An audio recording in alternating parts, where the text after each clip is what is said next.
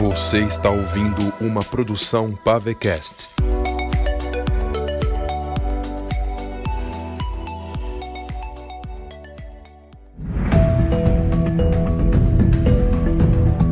Você está ouvindo. Escrito e dirigido por Lucas Soares. Uma produção original Pavecast.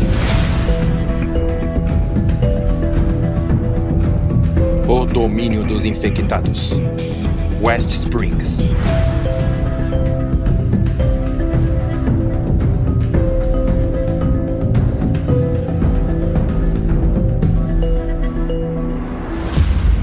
Episódio 3 Fugitivo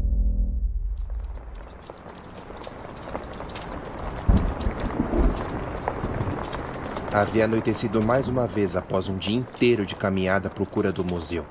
Era como se os dias fossem ainda mais curtos que as densas e longas noites frias. Jack, Royce, Eric e Júlio se abrigaram dentro de uma livraria, deitados por entre duas grandes estantes de livros. Haviam posto uma lata de metal do lado de dentro do estabelecimento, jogando um punhado de livros e acendendo uma fogueira. Após tantos dias embaixo da chuva e sob os ventos gélidos, finalmente poderiam ter uma noite no calor do fogo.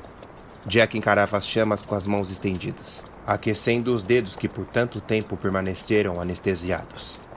Eric também encarava o fogo, com o rifle de caça em mãos e atento contra qualquer perigo súbito. Júlio lia um livro que havia encontrado na seção de literatura fantástica. Royce comia um pouco do enlatado que havia esquentado ao lado do fogo. Eles estavam em silêncio, ouvindo o tamborilar da chuva, vivenciando o silêncio de um mundo já esquecido por Deus. Esses livros são melhores do que o do acampamento, o mexicano comentou, apontando para as páginas. Um tanto empolgado. Deveríamos levar algum desses. Não sabia que gostava de ler. Jack respondeu, envolvendo o cobertor por de cima dos ombros. Eu não gostava até hoje, hermano. Pero es muy bueno. Então como sabe que os livros daqui são melhores que do acampamento? Talvez seja o momento da empolgação.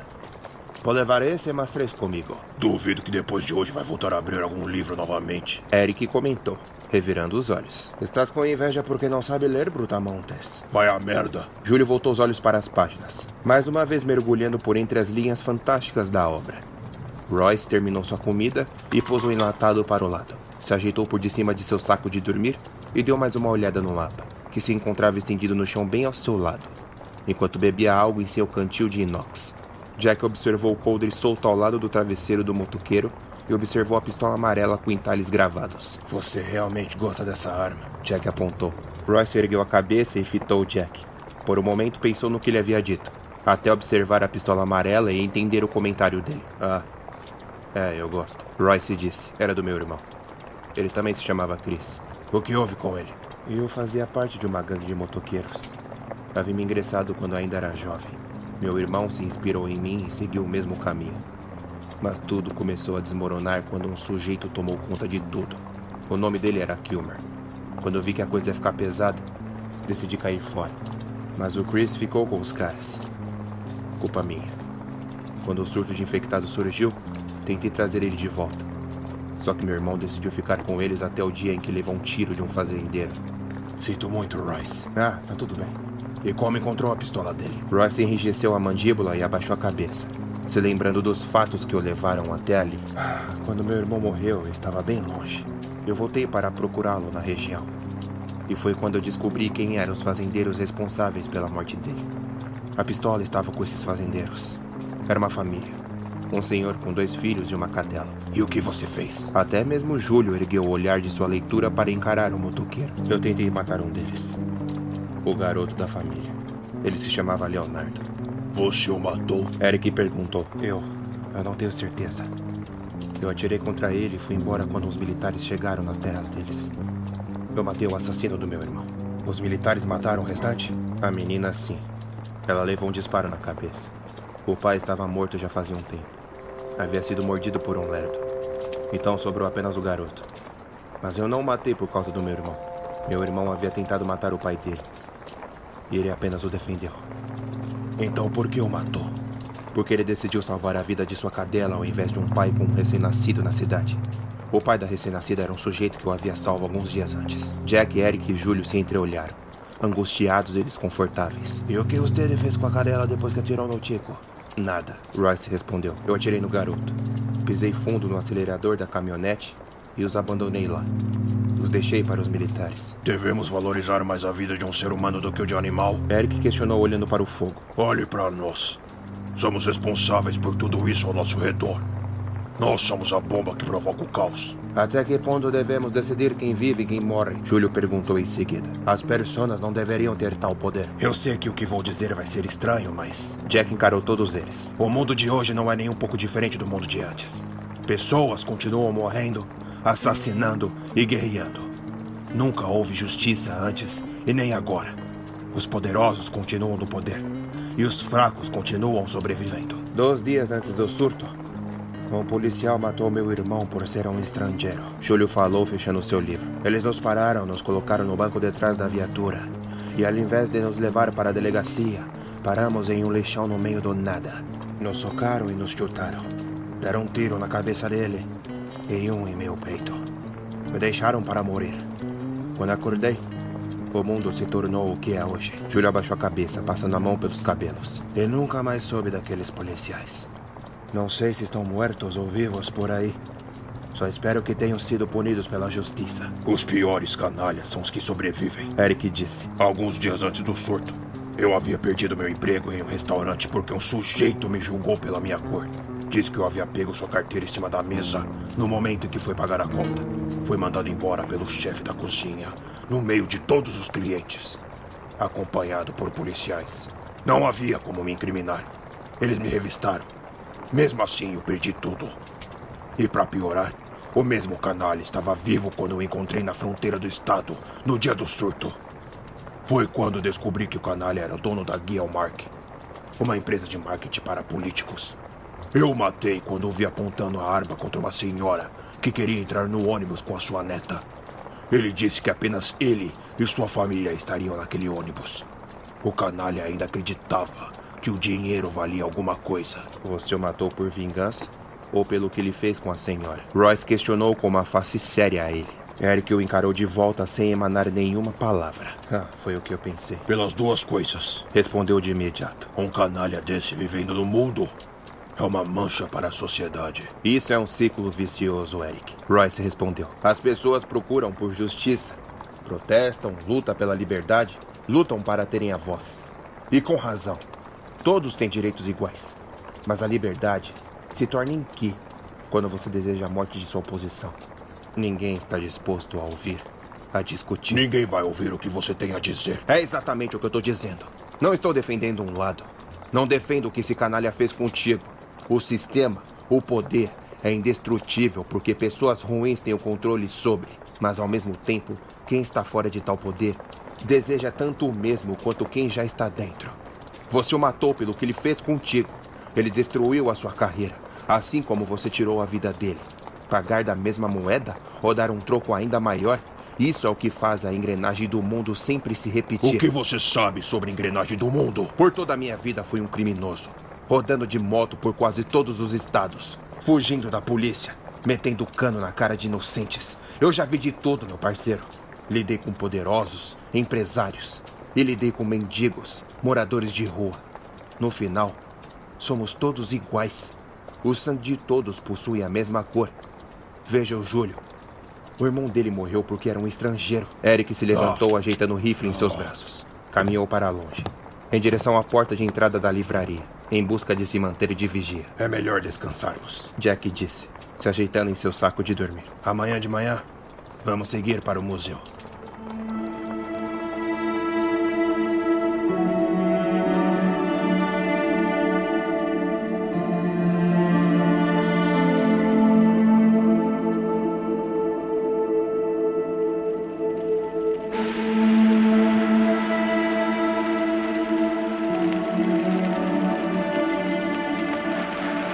Mesma noite, a alguns quilômetros dali, Daio e Chris estavam dentro de uma van escolar enquanto o lado de fora chovia intensamente.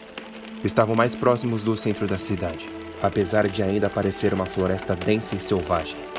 Daio lia seu diário com a cabeça encostada contra o vidro atrás do banco do motorista. Estava com os pés esticados sobre a fileira dos bancos. Já Chris se deitava no fundo da van, encarando as poças que se acumulavam do lado de fora. Dio fez algumas anotações, se aproximando de Chris e estendendo a ele. Chris se virou para ela com uma sobrancelha erguida. Ele pegou o diário, se ajeitou no banco e leu. Como é o seu acampamento? Chris sorriu e olhou para ela. Dio aguardava a resposta dele, com o queixo apoiado sobre suas duas mãos sobre o banco. O acampamento lá em São Afonso é. É um lugar maravilhoso em meio ao caos. Chris respondeu com um olhar distante, pensando em cada detalhe. É um acampamento no interior. Uma fazenda enorme, com várias chácaras. Temos várias plantações, pessoas dispostas a acordar com o primeiro cantar do galo, com aquele cheirinho de terra molhada. Um lago enorme no centro com o pulo dos peixes, o ressoar dos barcos nos cais, crianças brincando durante a tarde empinando pipas, reverberando os sons das correntes das balanças, os trotes dos cavalos próximos aos estábulos, os latidos dos cães dos canis. É um lugar de paz, um lugar onde podemos pousar nossas cabeças nos travesseiros e ter uma longa noite merecida. Daí eu estendeu o lápis para a Cris, fazendo-lhe alguns sinais. O que foi? Quer que eu desenhe o acampamento? E ela fez que sim, acenando, abrindo um longo e encantador sorriso. Eu. Eu não sei desenhar tão bem, Dai. Sou péssimo nisso. Ela balançou a cabeça, dizendo não se importar. Chris sorriu e pousou a ponta do lápis em uma página branca. Fez os seus desenhos grosseiros, começando por uma árvore. Daio foi acompanhando com seu olhar, ansiosa para finalmente entender o que Chris havia dito sobre o lugar. Ele estava um tanto envergonhado pelos péssimos rabiscos, mas continuou, tentando realizar os detalhes. Quando finalizou, entregou o diário a ela.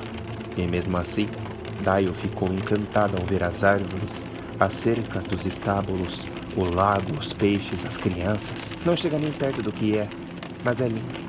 Um verdadeiro paraíso. Daio virou a página e escreveu algo. Virando para ele, leu. A garota pedia para que ele descrevesse os amigos que procuravam por ele aqui em West Spring. Ah, os meus amigos? Bom, aqui comigo veio Jack. Ele é um dos líderes do acampamento. Acho que você vai gostar dele. Quando está em campo, ele é bem marrento. Mas lá no acampamento, quando tudo está tranquilo, ele tem um espírito jovem. Assim que você o ver pela primeira vez, vai saber quem é. Ele tem um cabelo comprido e grisalho com um bigode digno de um fazendeiro. Jack adora andar pelo acampamento com aqueles chapéus country.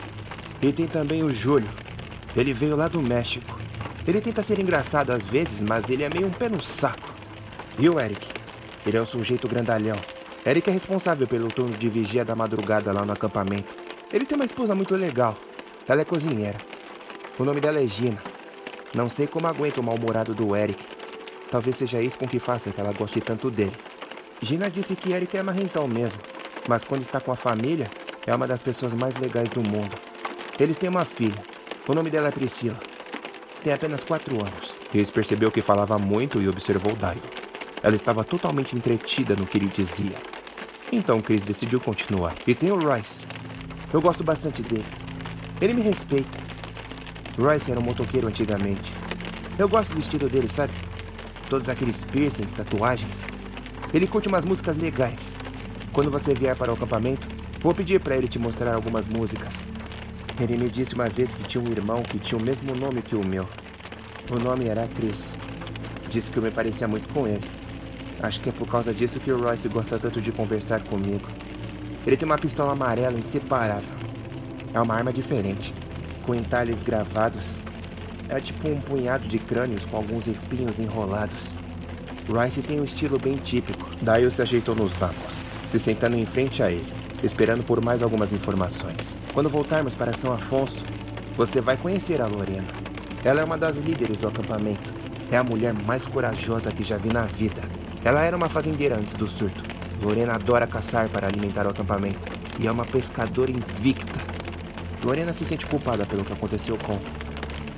com a minha namorada. Cris engoliu a dor que lhe percorreu a garganta. Alguns meses atrás, a Lorena salvou um grupo de adolescentes. Eles estavam sendo cercados por uma horda de lerdos. Lorena, sozinha, acabou com todos e os levou para o acampamento. Eram cinco: Coben, Samantha, Kurt, Mirella e Marcos. Quando eles chegaram no acampamento, percebi que eles queriam distância da minha namorada, da Rebecca. Depois de muito tempo, foram eles que mataram ela.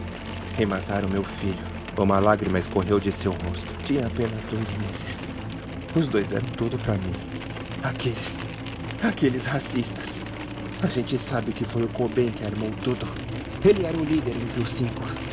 Era ele que encarava a Rebeca. E é por isso que estamos aqui. Vamos encontrá-lo e levá-lo à justiça. Você teria adorado a Rebeca e o Toby. Eles emanavam uma felicidade sem igual. Daio pousou sua mão no ombro de Chris. Chris a encarou e ela mantinha a face concentrada. Ele não entendia como aquela garota poderia ser tão forte. E de repente, Chris se lembrou do que ela havia escrito para ele antes. Daio, por que você matou o líder dos libertários? Ela abaixou a cabeça. Você disse que ele era o seu pai? E ela acenou que sim. Ele era um dos líderes, não era? E ela confirmou novamente. Então, a causa da guerra entre os libertários e os panteras é porque seu pai queria paz entre os dois grupos. Mas o líder dos Panteras exigiu você como pagamento para a paz e você negou? Daio fechou os olhos, se sentindo envergonhada. Que tipo de pai faz isso com a própria filha? Eu morreria pelo meu filho. Jamais entregaria para alguém que exigisse algo. Daio olhou para o desenho de Chris novamente e se deitou no banco ao lado. Pressionou o diário contra o peito e o abraçou, encarando o teto da van com a mente distante, pensando no acampamento em San Afonso. Chris a encarou por um tempo e percebeu quanto Dio estava perdida em West Spring. Chris sabia que havia chegado na hora certa por ela. Dio havia acabado de matar o próprio pai para se defender.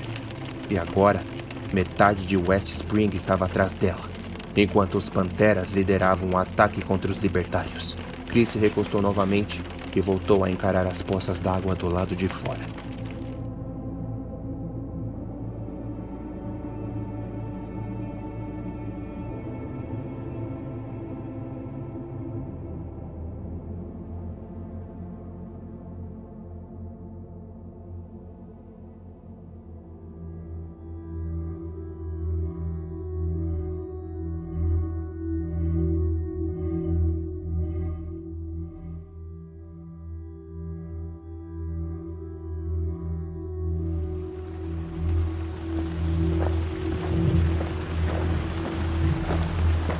Aquilo ali é o museu. Royce apontou em frente a duas quadras dali. A gente chegou, finalmente! Júlio comentou após uma manhã inteira de caminhada. Mas não vejo nenhum sinal de libertários. Quando se aproximaram de frente para o museu, encararam a fachada impressionados. Se parecia com um grande congresso, com enormes degraus que subiam em direção à entrada principal.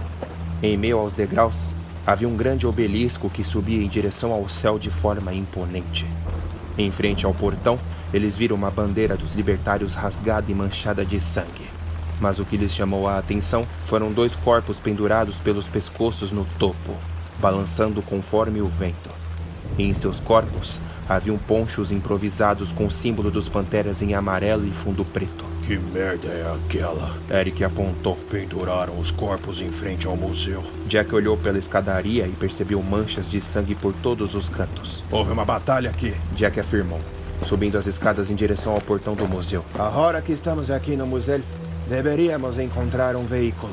Estou com a bateria da caminhonete aqui na mochila. Enquanto os Tere vasculham e procuram por Chris, posso encontrar um veículo para cairmos fora. Vai andar por aí sozinho? Royce questionou preocupado. Não temos tempo, muchacho.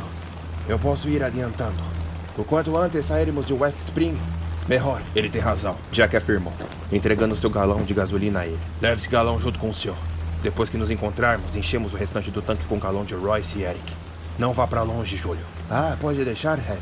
Toma isso aqui. Royce entregou um sinalizador a ele. Sei que não é recomendável usar sinalizadores, mas não hesite em usar caso estiver na merda, amigo. Júlio pegou o sinalizador, acenou com a cabeça e seguiu pela rua principal, se distanciando e até desaparecer em meio à densa vegetação. Royce e Jack seguiram subindo as escadas em direção a Eric, que já se encontrava em frente à porta do museu. Quando eles entraram, com passos silenciosos e armas apontadas, tudo o que havia era o silêncio. Se depararam com um grande salão com diversos ossos de animais extintos. Pelo chão, havia mais corpos, com buracos nas cabeças em meio às poças de sangue. Foram em frente, pelos corredores estreitos. Viram armas antigas em redomas de vidros, manequins com uniformes militares da Primeira Guerra, e murais com fotografias antigas. Vejam isso. Jack se aproximou de um criado mudo de detalhes vitorianos e viu uma carta. Jack pegou a carta e entregou ao Royce. Royce pousou seu olhar pelas linhas manchadas de sangue e leu. Tarde demais. Os Panteras decidiram atacar. Vamos isolar o museu e deixar com que os Panteras ataquem o vazio. O líder Feng foi assassinado pela própria filha, o que enfureceu o grupo. O líder dos Panteras também está enfurecido por esperar alguma resposta da filha de Feng. A guerra vai recomeçar. Tem mais coisa atrás. Jack apontou. Royce virou a carta e viu mais escritos. Tarde demais. Os Panteras chegaram mais cedo até o museu. Fomos cercados. Se alguém ler isso, diga a Amy que eu a amo muito. Merda. Eric falou. É uma guerra mesmo. Só tem corpos de libertários aqui. Royce seguiu para a sala ao lado do corredor. Ao entrar na ala de miniaturas, levou o braço em frente ao nariz. Havia em torno de 20 corpos acumulados uns em cima de outros, todos com os uniformes azuis dos libertários. Eric e Jack vieram logo atrás arregalando os olhos. Meu Deus. Jack falou, quase engasgando com um cheiro putrificado. Esses caras não estão de brincadeira. Em meio aos corpos, eles viram um dos cadáveres se movendo, se arrastando sem uma perna. No local da perna ausente, havia um coto preenchido de sangue vermelho e preto, rasgado brutalmente com carne mole e exposta. Royce se aproximou do infectado uniformizado e o encarou. A criatura, fraca, com a garganta degolada e a pele preenchida de furos de projéteis, estendeu a mão em direção a ele. Por um momento, Royce podia jurar que o zumbi lhe pedia ajuda. No outro, era apenas uma criatura sem pensamentos, sem emoções. O motoqueiro tirou o pé de cabra ao lado da mochila e acertou dois golpes. A cabeça se abriu e o monstro se foi. Há quanto tempo acha que eles lutaram? Eric questionou a Jack. No máximo um dia. Os corpos são recentes. Os Panteras pegaram os libertários daqui de surpresa. Deve ter alguma informação de onde é a central dos libertários por aqui. Royce comentou, apontando ao redor. O museu era apenas um local para encontrar sobreviventes que queriam se juntar a eles. O acampamento principal dos libertários deve estar localizado em algum ponto de West Spring. Ah, os Panteras devem ter chegado aqui com tudo. Jack afirmou. Vamos ter que encontrar algo fora daqui. Essa cidade deve estar cheia de libertários ou panteras. Seja quem for que encontrarmos, saberão nos informar onde está a base principal dos libertários. Espera um pouco. Eric ficou entre os dois. Estamos procurando o Cobain aqui. Como sabemos que ele se entregou aos libertários? Encontrar Cobain nessa cidade é praticamente impossível. Chris ouviu ele conversando com os amigos. Cobain queria vir para West Spring e encontrar o irmão, que era um integrante dos libertários. E se ele estiver morto em qualquer outro canto? Eric, vamos seguir o plano. Vamos encontrar os libertários e perguntar a eles se viram o Cobain. Jack afirmou. Jack, e se esses libertários forem pessoas ruins? Como vão nos deixar perguntar alguma coisa? Não seremos amigáveis também, Eric. Royce continuou. Se vamos lidar com os libertários, vai ser na surdina. Que seja. Estamos no meio de uma maldita guerra e nós estamos expostos caminhando por essa cidade. Que se dane. Vamos voltar e encontrar o Júlio. Espera. E quanto a Chris? Se ele estiver vivo, vai chegar a qualquer momento aqui no museu. Podemos deixar uma pista. Jack afirmou. Escrever algo e deixar na porta do museu, confirmando que estamos seguindo para outro lugar. E Chris vai saber o que, que fazer. Que lugar, Jack? Nem sabemos para onde iremos agora. Pessoal! Jack olhou para Royce e Eric, fazendo sinal de silêncio. Todos eles envolveram suas mãos ao redor do cabo das armas. Jack foi à frente, com os passos nas pontas dos pés. E quando finalmente chegaram até a entrada, eles avistaram uma figura familiar, se aproximando com uma camiseta xadrez e calça jeans. Levava uma mochila nas costas, vestia um boné de beisebol na cabeça, a face coberta por uma barba ruiva. Em suas mãos, levava um rifle metralhadora. Jack, Royce e Eric abaixaram suas armas. Hannibal, Jack perguntou. Hannibal apontou a arma em direção a eles com um susto, mas ao ver que eram eles, abaixou o rifle com um sorriso aliviado. Finalmente encontrei vocês! Hannibal falou. Jack se aproximou dele, dando-lhe um abraço. Ah, seu filho da mãe, você quase nos matou de susto. O que está fazendo aqui? Devia estar no acampamento. A Lorena ordenou para que a gente viesse ajudá-los. Ela estava preocupada e achou que só cinco pessoas aqui em West Spring não seria o suficiente. Espera aí, Royce apontou. Você disse a gente? Hannibal encarou os três, balançando a cabeça lentamente e pousando as mãos na cintura. Sim, eu, Aspen e Diego. Mas quando entramos na cidade com o nosso carro, fomos cercados por uma horda de zumbis.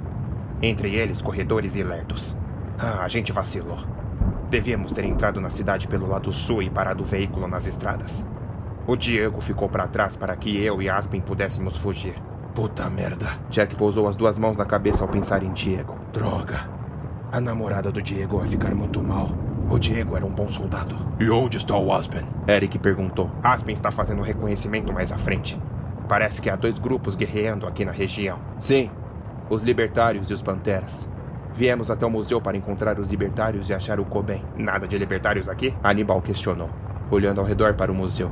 Não, Jack respondeu. Os panteras chacinaram eles aqui. Agora precisamos encontrar a base central deles. Então vocês não sabem? Aníbal perguntou. Jack, Royce e Eric se entreolharam. Não sabem o que. Aníbal puxou um mapa de sua calça e o abriu para que eles vissem, estendendo por de cima da mesa da recepção do museu. Encontramos alguns corpos lá no sudoeste da cidade.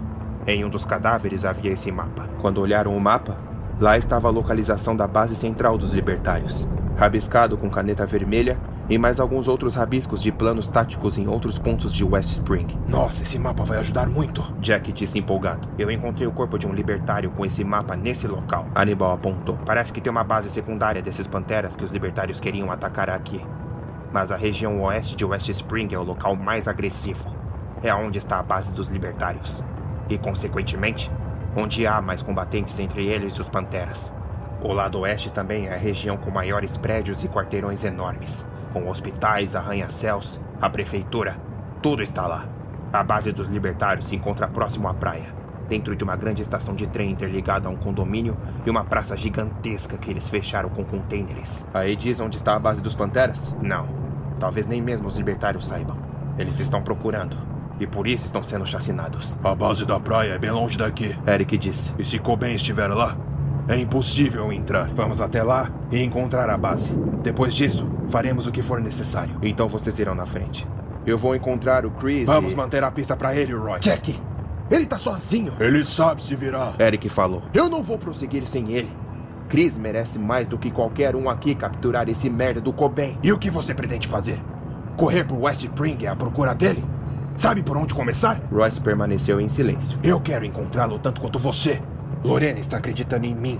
E ela me ordenou que trouxesse todos de volta para o acampamento, vivos. Mas não vou permitir que mais um dos meus homens saia por aí em busca de se suicidar. Então podemos esperar um dia até que Quanto Chris... mais dias esperarmos, mais Coben escapa de nossas mãos. Foi você que disse que iríamos encontrar Chris.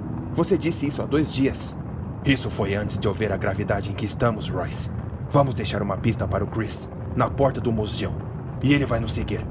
Temos tudo aqui. Jack apontou para o mapa de Hannibal. Pegue o nosso mapa.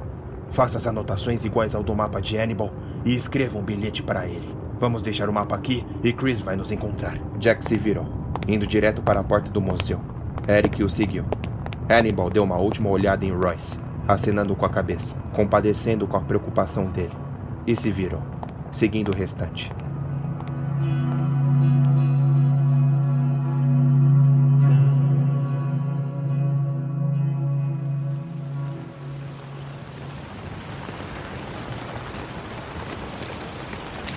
Júlio seguia com a mochila nas costas, com um galão de gasolina ao lado e outra em sua mão esquerda. Segurava uma pistola com a mão direita, atento ao seu redor. A chuva havia se intensificado mais uma vez. No que antes havia sido uma cidade, tudo estava por debaixo do que agora era uma formação de florestas de pinheiros, pedras e musgos. Avistou a quilômetros à frente um grupo de veados e cervos se ocultando pela vegetação. O mexicano parou quando viu uma mancha de sangue em meio a um punhado de arbustos. Ele achou estranho o que o fez estreitar os olhos e observar a sua retaguarda. Júlio olhou para cima e viu uma corda segurando um grupo de cinco garrafas de cerveja penduradas.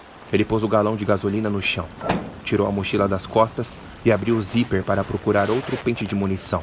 Ao pegar o pente, ele escutou um estalo na mata e uma corda se ergueu, laçando seu tornozelo esquerdo e o derrubando. Júlio bateu a cabeça no chão e seu corpo foi para o alto. O mexicano ficou de cabeça para baixo, pendurado e balançando, a um metro e meio do chão. As garrafas penduradas no topo dos galhos se soltaram e caíram, estourando em vários cacos. Oh, merda, merda, merda, merda! Maldito seja! Pendejo! Júlio sentia as vertigens por ter atingido a cabeça contra o chão. Tentou esticar os braços à procura de alcançar a mochila e o rifle. Tudo o que tinha em sua mão era a pistola. Na outra estava com um pente de munição. Olhou ao redor com a vista turva e a cabeça doendo. Se sentiu ridículo. Observou seu pé esticado para cima e laçado e tentou mirar na corda. Deu um disparo no topo dos galhos, de onde a corda estava conectada. Maldição! Se eu acertar o meu pé, estou na merda! O primeiro corredor surgiu de repente, com as mãos estendidas e a baba ao redor da boca. Júlio se assustou e balançou ainda mais. Mirou e apertou o gatilho, mas de ponta cabeça era quase impossível acertar a distância. O infectado saltou para a frente e Júlio pressionou sua mão no pescoço do monstro. O zumbi acertou-lhe um tapa na face, mas o mexicano enfiou o cano da arma à boca dentro e atirou. O projétil saiu explodindo pela nuca e a criatura foi ao chão. Outro corredor veio à esquerda. Júlio mirou para a corda no alto e disparou duas vezes. Errou por muito. O zumbi se aproximou e Júlio disparou três vezes. O primeiro disparo atingiu o pescoço. O segundo zuniu para o lado e o terceiro atingiu a cabeça. Júlio disparou várias vezes na corda, errando todos os tiros. Tirou o pente e colocou o outro. Tudo o que ele tinha agora era o último pente de munição. Ouviu mais infectados surgindo ao seu redor, se revelando por entre as árvores. Ah, merda! Não vou morrer assim! Um grupo pequeno de infectados se aproximou. O mexicano contou seis deles. Era o suficiente para ele virar carne viva para as criaturas. Mirou novamente na corda e disparou. Errou mais uma vez. O primeiro corredor se aproximou e Júlio mirou. A centímetros dele, ele puxou o gatilho. A cabeça da criatura abriu em um combo. Quando os outros vieram simultaneamente, um projétil atingiu três de uma vez, rasgando a cabeça de dois e a garganta do último. O único zumbi que havia sobrado continuou em direção a Júlio, mas outro projétil reverberou e o peito do monstro se destroçou. Caiu em uma armadilha, Chico. Júlio se virou ao ouvir a voz familiar. Então viu um sujeito se aproximar. O mexicano tentou virar a cabeça enquanto pendurado para reconhecer o rosto e viu um velho colega, Aspen, se aproximando com um rifle sniper, os cabelos castanhos amarrados em um coque, vestido com uma camisa de mangas compridas, fones de ouvido e uma mochila de alpinista nas costas. Aspen, Júlio questionou. por Deus! O que está fazendo aqui? Eu vim do céu, parceiro. Vim pra te salvar. Devo admitir que é engraçado te ver assim. Pena que não temos mais celulares para guardar esses momentos. Outro corredor apareceu, mas Aspen mirou o sniper, olhando pela luneta disparando com precisão. O projétil rasgou a cintura do monstro e a perna esquerda voou. A criatura foi ao chão gruindo. Esse rifle é muito barulhento, Aspen. Sou um sniper, Júlio. Queria que eu fizesse o quê? De nada, viu? Graças. Agora me tira daqui. Esse barulho todo vai atrair mais deles. Aspen pôs o rifle de lado e apontou a pistola na corda. Disparou e Júlio foi ao chão, se encolhendo para amortecer o impacto. O mexicano se levantou, mirou na cabeça do zumbi no chão e o matou para finalizar. Mais grunhidos reverberaram pela região. O matagal próximo a ele se moveu e os dois miraram ao mesmo tempo. Jack apareceu erguendo as mãos. Opa, opa, opa, opa, opa, sou eu. Logo atrás deles, os outros surgiram, com Hannibal os acompanhando. Hannibal, Júlio perguntou: virão encontro de muchachos agora? Ouvimos os disparos de vocês, Royce falou, apontando ao redor. Uma horda de lerdos ouviu e estão vindo até aqui. Temos que continuar. Achou algum carro? Eric perguntou ao mexicano. É, Digamos que minha situação ficou um pouco de cabeça para baixo. Aspen riu seguindo em frente. vamos seguir em direção à base dos libertários. Jack afirmou.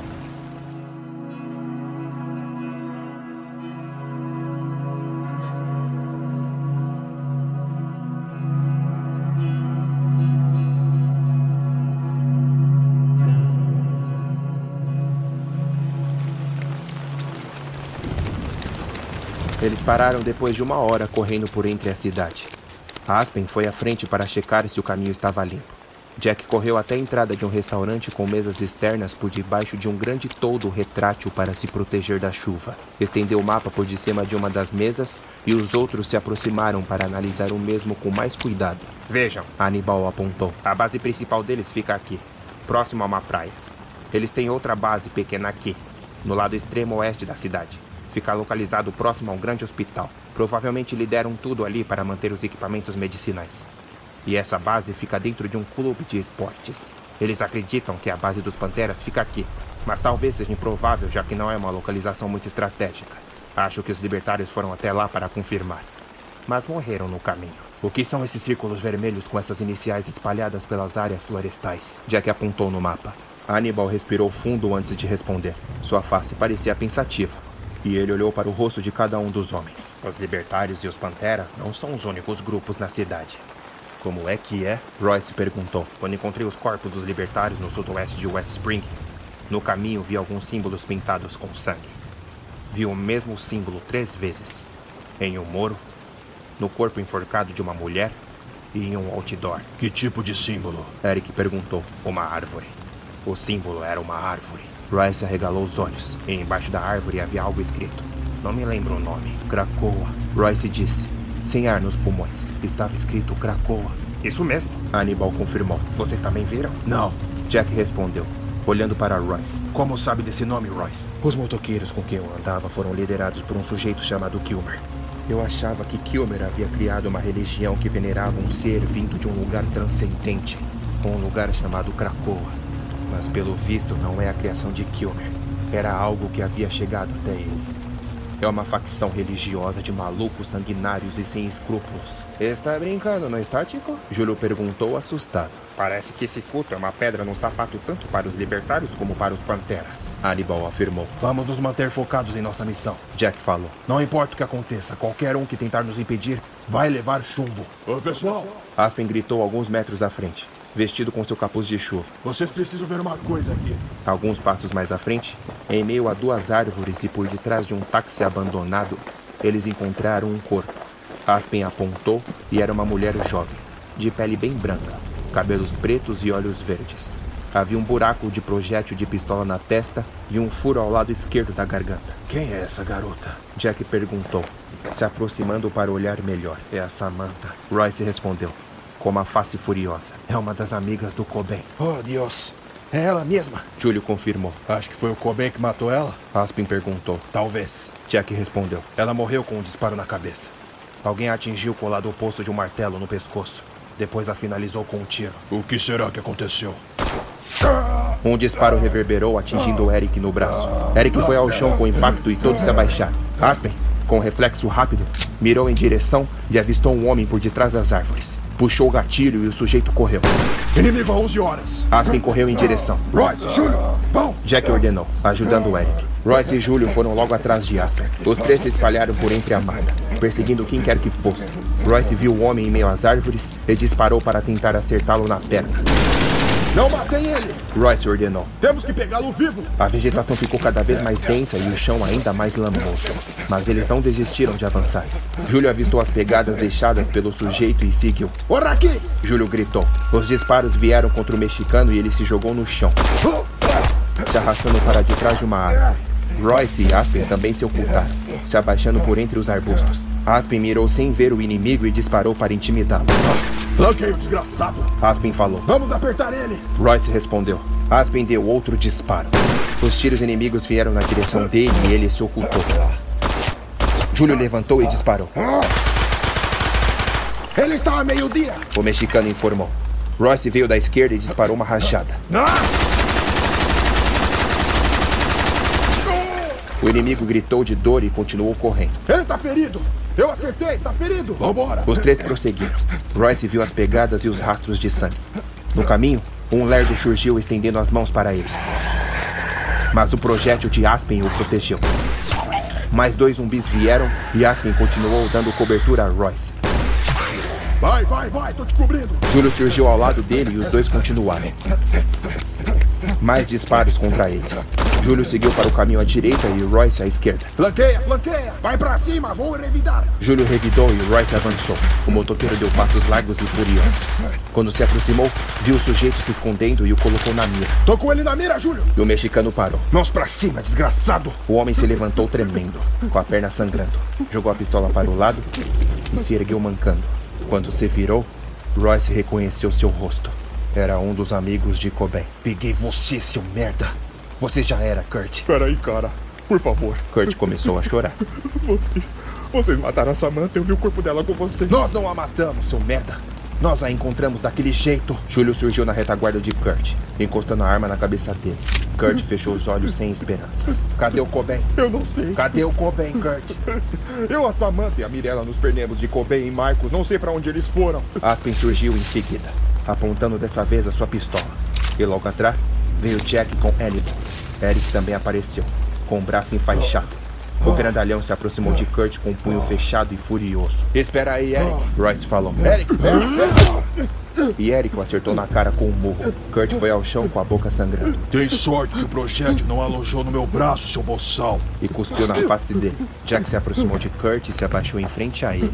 Kurt o observou com muito medo. Royce abaixou a arma quando percebeu que a presença de Jack deixava tudo sob controle. Está machucado, garoto? Jack apontou para a perna dele, sangrando. Royce me atingiu. Oh, isso é uma pena. É uma pena, não é, Eric? Eric enrijeceu a face. É uma pena que você tenha acertado o braço de Eric também. Mas sabe, Kurt, se você não tivesse feito o que fez, a gente já estaria aqui. Só que você fez uma merda das grandes. Kurt pousou seus olhos em cada um deles, à procura de algo. Jack abriu um sorriso ao entender o que ele procurava. O Chris não está aqui no momento, Kurt. Mas ele veio. Está aqui em West Spring. E o garoto tá furioso como as chamas do inferno. Jack, você precisa me escutar. Não foi ideia minha. Foi o Cobain. Foi ele que atirou na cabeça dela e matou o bebê. Precisa acreditar em mim. Jack se levantou, revirando os olhos. Precisa acreditar em mim, Jack, pelo amor de Deus. Não ponha Deus na conversa, Kurt.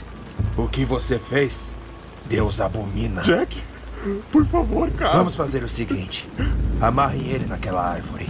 Vamos levantar um acampamento aqui e teremos uma longa e desagradável conversa. Eric e Royce se reaproximaram dele e o ergueram do chão.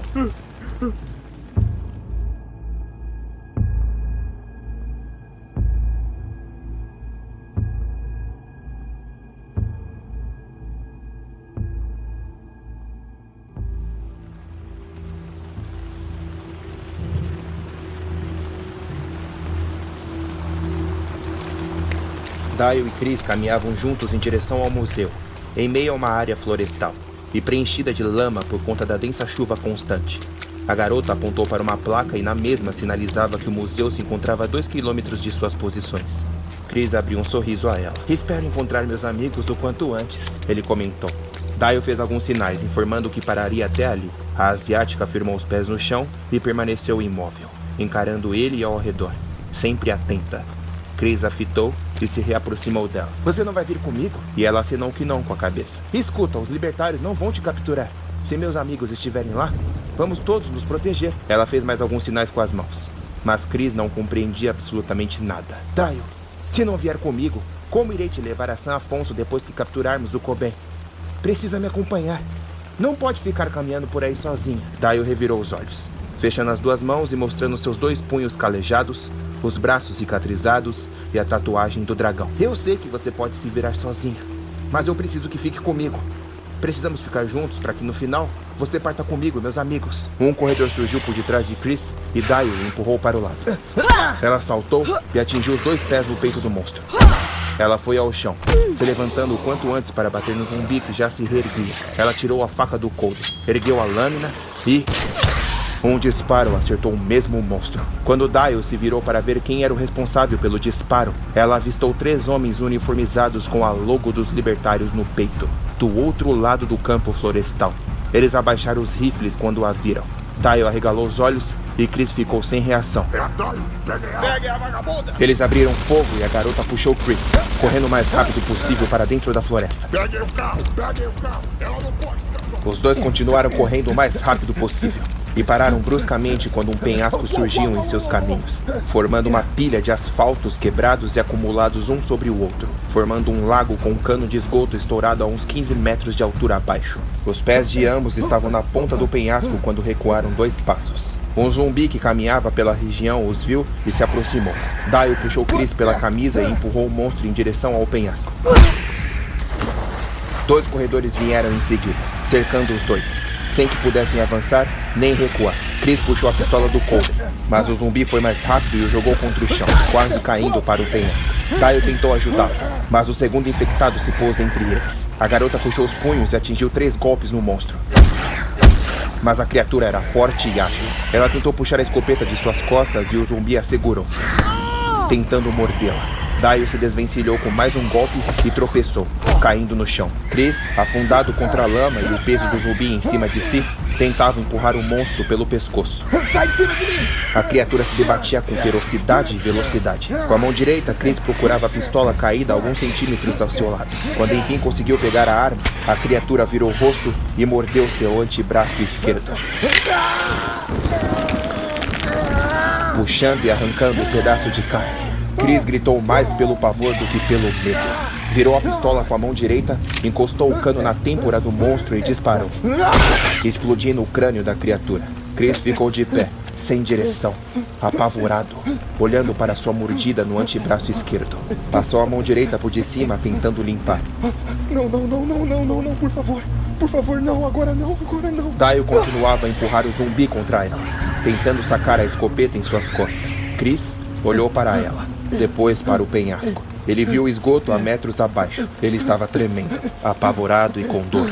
Chris puxou a mochila e tirou uma blusa, vestindo-a para cobrir o ferimento. Droga, droga, droga, droga, droga. Dio puxou a escopeta quando empurrou a criatura, mirou e disparou. Explodindo o tronco do monstro. Ela olhou para Chris em seguida e Chris olhou de volta para ela, com a face apavorada. A garota ergueu uma sobrancelha preocupada. E de repente, uma coronhada acertou a lateral do rapaz e ele foi ao chão. Era um dos libertários, que pousou o pé no pescoço de Chris, imobilizando-o mesmo inconsciente, mirando o rifle em direção a Tayo. Já era, Tayo. O homem disse. Você tá cercada. Os outros dois homens apareceram mirando suas armas. Tayo, se entrega! A garota foi recuando em direção ao penhasco enquanto três homens a tinham na mira. Tayo olhou para Chris, nos pés do homem. Depois olhou para baixo, no penhasco em direção à água. Tayo, o chefe quer te ver. Quer resolver a questão com os panteras? Não faça nada imprudente ou vamos atirar. Tayo, com uma dor corrosiva no peito, olhou novamente para Chris. Ela pediu desculpas a ele mentalmente, prometendo que viria salvá-lo. Se virou para o penhasco pronta para pular. Tayo, não faz isso! Não faça isso! Estamos com seu amigo! E sem pensar, ela pulou.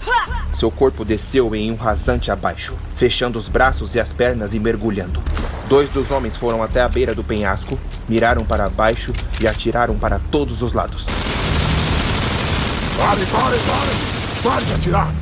Precisamos dela viva, porra! Ela fugiu de novo, cara! O chefe disse para tentar pegá-la viva.